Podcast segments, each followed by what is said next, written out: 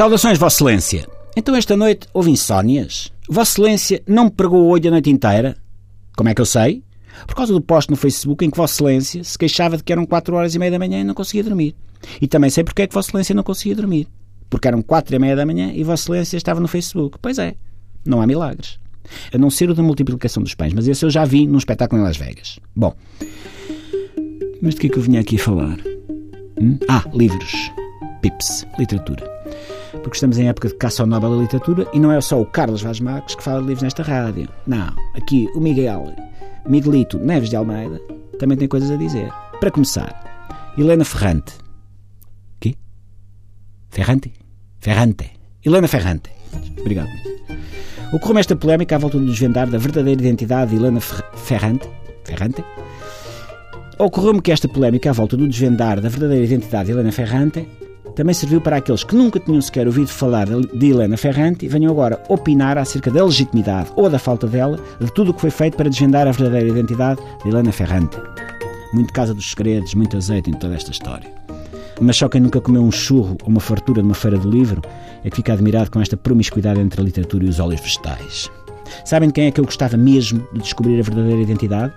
Do indivíduo que conseguiu convencer a Alexandra Solnado que ela era Jesus. Li muito estas férias. Um dos livros que não me largou foi O Amate, de Gustavo Santos. Estava na praia, tal. Senti uma picadela no pé e pensei: olha, peixe-aranha, já foste. Mas não. Era o livro de Gustavo Santos. Tenho de confessar que este livro me foi extremamente útil para abanar o fumo da grelha na sardinhada que fiz no verão. Depois olhei para o lado e vi que os meus amigos tinham ido todos embora, quando viram que eu tinha o livro do Gustavo Santos. Foram todos para casa. Amarem-se. Nessa noite comi três dúzias de sardinhas, mas mesmo assim foi muita salada para o lixo e eu detesto estragar comida. Enfim, eu agora quero ver é se leio o livro do arquiteto Saraiva, aquele sobre a vida sexual dos políticos. Andava por ele, mas depois li uma crítica do arquiteto Saraiva a dizer muito bem do livro e despertou-me a vontade. Achei curioso que o autor e o crítico tivessem o mesmo nome. Ao princípio ainda achei que eram a mesma pessoa, mas depois pensei, não, Miguel, que ideia mais disparatada, isso era doentio.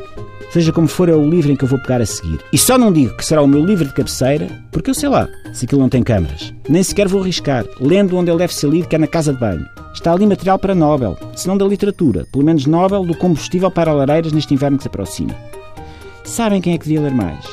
A pessoa que se lembrou de incluir o Pedro Chagas Freitas no manual escolar certificado pelo Ministério da Educação. Se essa pessoa lesse mais, já podia incluir outro tipo de obra nos manuais escolares, assim, tipo rótulos das sacas de batatas. Prendia-se mais. Bom, e agora, para fechar, vamos da literatura para outra coisa completamente diferente. Aquele livro do José Rodrigues dos Santos foi adaptado para o cinema e está quase a estrear. É com o Tom Hanks, Inferno. Acho que é o título. Gosto muito do Tom Hanks. Luke, I am your father. Nunca mais me esqueço. terminé pips.